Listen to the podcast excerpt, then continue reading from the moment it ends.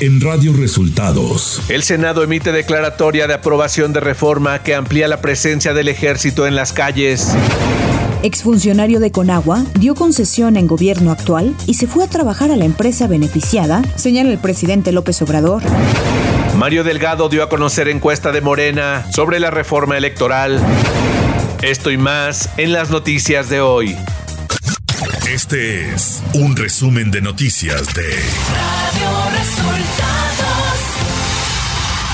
Bienvenidos al resumen de noticias de Radio Resultados. Hoy es 10 de noviembre y ya estamos listos para informarle Valeria Torices y Luis Ángel Marín. Quédese con nosotros, aquí están las noticias. La mañanera. Este jueves en la conferencia de prensa, el presidente López Obrador dio a conocer que un exfuncionario de la Comisión Nacional del Agua otorgó una concesión en Cananea durante el actual gobierno y se fue a trabajar a Grupo México, empresa a la que se le autorizó dicha concesión. Es un coraje de buen tamaño, porque otorgaron unas concesiones de agua ya en el gobierno nuestro, al principio, con agua, en Cananea.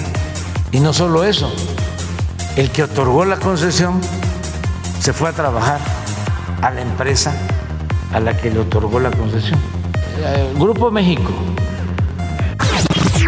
en el reporte de cero impunidad, el subsecretario de Seguridad, Ricardo Mejía, acusó que Carla María Macías Lovera del Juzgado Noveno de Distrito de Guanajuato se ha excedido en sus facultades por sus fallos contra la transferencia de la Guardia Nacional a la Secretaría de la Defensa Nacional. Esta juez se excede en sus facultades porque plantear la contradicción entre una ley de carácter general y la constitución política en términos del artículo 105 de la constitución solo le corresponde a la Suprema Corte de Justicia. Y esta juez en un primer momento decretó la suspensión de un decreto emanado del Poder Legislativo. Pues bien, esta resolución fue impugnada ante un tribunal colegiado y quedó sin efecto la suspensión provisional.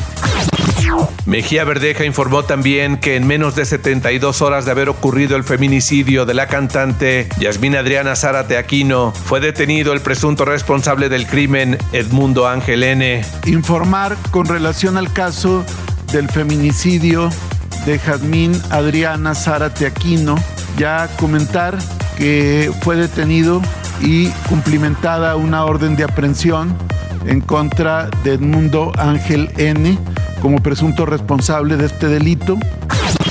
El presidente López Obrador anunció que el programa Jóvenes Construyendo el Futuro ya casi llega a los 2.4 millones de beneficiarios.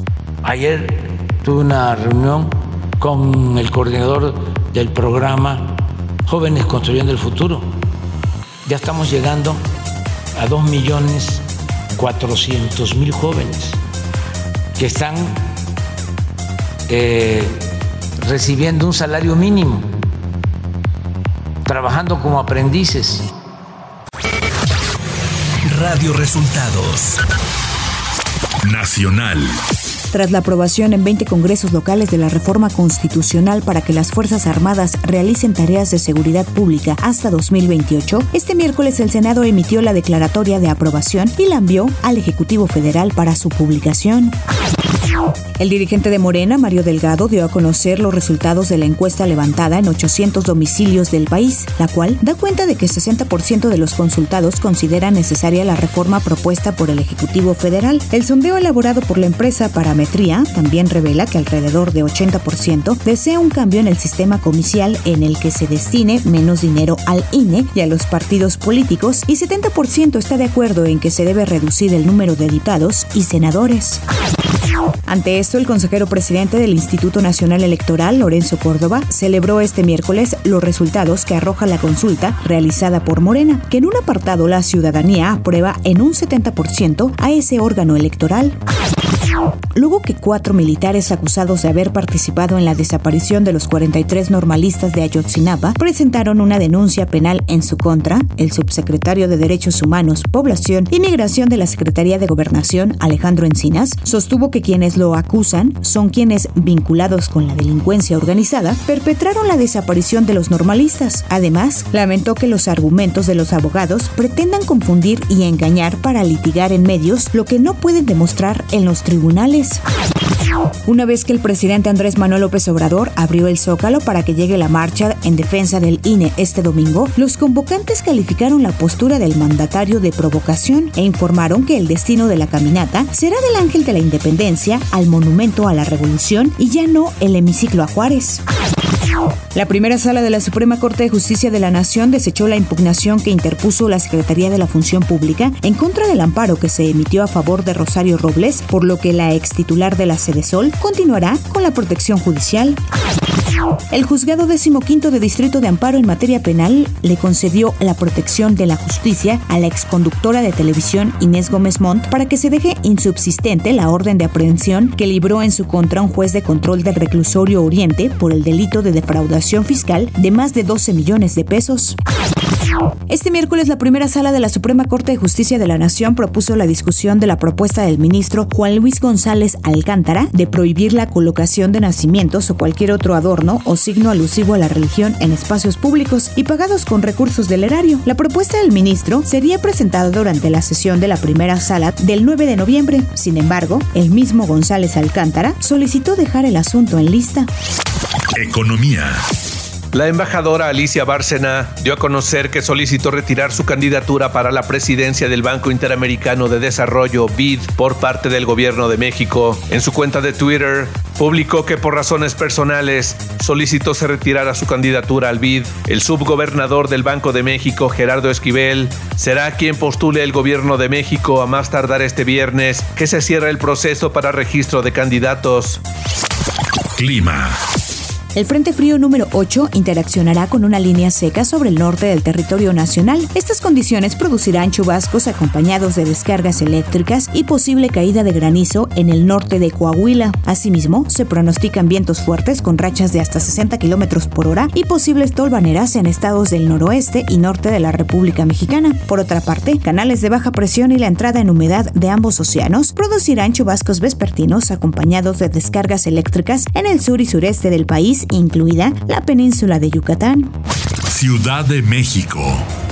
La jefa de gobierno de la Ciudad de México, Claudia Sheinbaum, informó de la detención de Fernando N., sujeto que condujo el taxi donde viajó Lidia Gabriela, quien murió el pasado primero de noviembre tras arrojarse del vehículo en movimiento. El arresto estuvo a cargo de elementos de la Fiscalía General de Justicia de la Ciudad de México y de la Secretaría de Seguridad Ciudadana a cargo de Omar García Harfush. Claudia Sheinbaum presentó un importante proyecto de inversión para la capital del país de la mano de Neol Pharma, una empresa farmacéutica 100% mexicana que contempla la apertura de dos nuevas plantas y un centro de desarrollo, las cuales estarán ubicadas en Coyoacán y en la zona industrial de Vallejo. Información de los estados. En lo que parece ser una reacción a la captura de José Rodolfo Yepes Ortiz, alias El Rudo, hermano de José Antonio Yepes, alias El Marro, y fundador del cártel Santa Rosa de Lima, realizada el pasado martes en Baja California. Este miércoles, un grupo de hombres armados mató a por lo menos seis personas y dejaron heridas a cuatro más que se encontraban en el bar Lexus, ubicado en el municipio de Apaseo el Alto, Guanajuato, informaron fuentes policíacas. Además, durante la madrugada, sujetos armados prendieron fuego a por lo menos 13 vehículos y dos tiendas de conveniencia, además de atacar a balazos cuarteles de policía en distintos municipios donde opera el cártel Santa Rosa de Lima, en el estado de Guanajuato.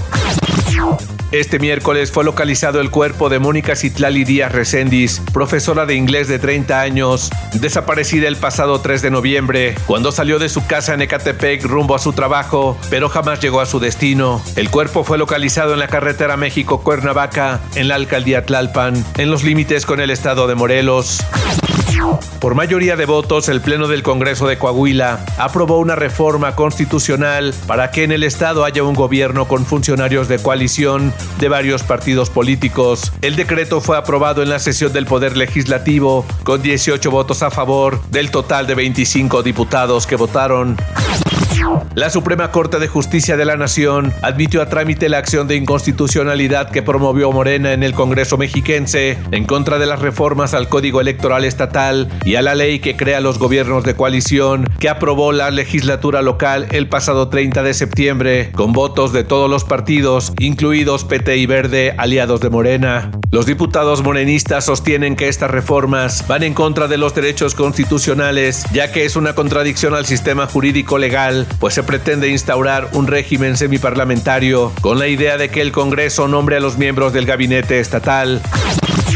Por mayoría de votos, el Pleno del Congreso de Nuevo León aprobó otorgar la comisión de presupuesto al diputado de Morena, Waldo Fernández. En conferencia de prensa, el morenista señaló que va a colaborar con el secretario de Finanzas, Carlos Garza, así como con los alcaldes de los municipios para serenar los ánimos ya que hay una ingobernabilidad en el Estado. Waldo Fernández agregó que pedirá que se pague a los alcaldes los fondos estatales y dijo que también se va a analizar el endeudamiento que propone el gobierno de Nuevo León en la Ley de Ingresos 2023 hasta por 4.600 millones de pesos. Radio Resultados Internacional. El control del Senado y de la Cámara de Representantes en Estados Unidos todavía está en juego. Es demasiado pronto para determinar qué partido controlaría las cámaras. Quedan entre 400.000 y 410.000 papeletas por contar en el condado de Maricopa, el más poblado de Arizona, dijo este jueves el presidente de la Junta de Supervisores del condado de Maricopa, Bill Gates, a CNN This Morning. Se espera que el condado de Maricopa informe de más resultados esta noche. La presidenta de la Cámara de Representantes, Nancy Pelosi, reconoció este jueves que tras las elecciones de mitad de mandato, los demócratas tendrán que asociarse con los republicanos para tomar medidas en la lucha contra el cambio climático, aunque puso en duda la voluntad del partido contrario de actuar. Es difícil hablar en términos de las elecciones de mitad de periodo en este tema porque hemos tenido, digamos, un desacuerdo sobre el tema, dijo Nancy Pelosi durante la conferencia COP27. Manifestantes se reunían este jueves frente al Palacio Legislativo para la llamada toma de Lima, que rechaza la petición de despido del presidente de Perú, Pedro Castillo, y exigen una nueva constitución política. El Congreso, que domina la oposición política, decidió este 10 de noviembre suspender el pleno previsto para este jueves ante posibles actos de violencia durante la manifestación, según señaló en un comunicado el oficial mayor del legislativo, José Sebasco. Tecnología. WhatsApp ha empezado a desplegar la capacidad de silenciar las conversaciones grupales de forma automática cuando sobrepasen determinado número de participantes, esto con el objetivo de reducir el ruido en ellas. El grupo que tenga más de 256 participantes se silenciará automáticamente para ayudar a reducir las notificaciones. Espectáculos. Este miércoles 9 de noviembre murió la cantante brasileña Gal Costa a los 77 años de edad. Sus allegados confirmaron la información a O Globo y aún se desconocen las causas del deceso. Jennifer Aniston habló sobre sus intentos fallidos de quedarse embarazada, diciendo que tiene cero remordimientos sobre un periodo difícil de su vida. Todos los años y años y años de especulación fue realmente duro. Me sometí a la fecundación in vitro, bebí chinos, lo que se te ocurra. Lo estaba dando todo, dijo Jennifer Aniston en una entrevista. Deportes. La selección mexicana de fútbol soccer derrotó en partido amistoso a su similar de Irak, cuatro goles a cero, en un partido disputado este miércoles en Girona, España, como parte de la preparación hacia la Copa del Mundo Qatar 2022. El Club Puebla dio a conocer que Nicolás Larcamón deja de ser el técnico del equipo para cumplir algunos intereses personales, anunció el equipo de la franja. Esto después de estar dos años al frente de los camoteros. Y en la buena noticia de este día, los Países Bajos han construido cinco islas artificiales especialmente para la conservación de aves y plantas. Dos años después, ya hay 30.000 aves viviendo ahí y 127 especies de plantas están creciendo. Y hasta aquí las noticias en el resumen de Radio Resultados. Hemos informado para ustedes Valeria Torices y Luis Ángel Marín.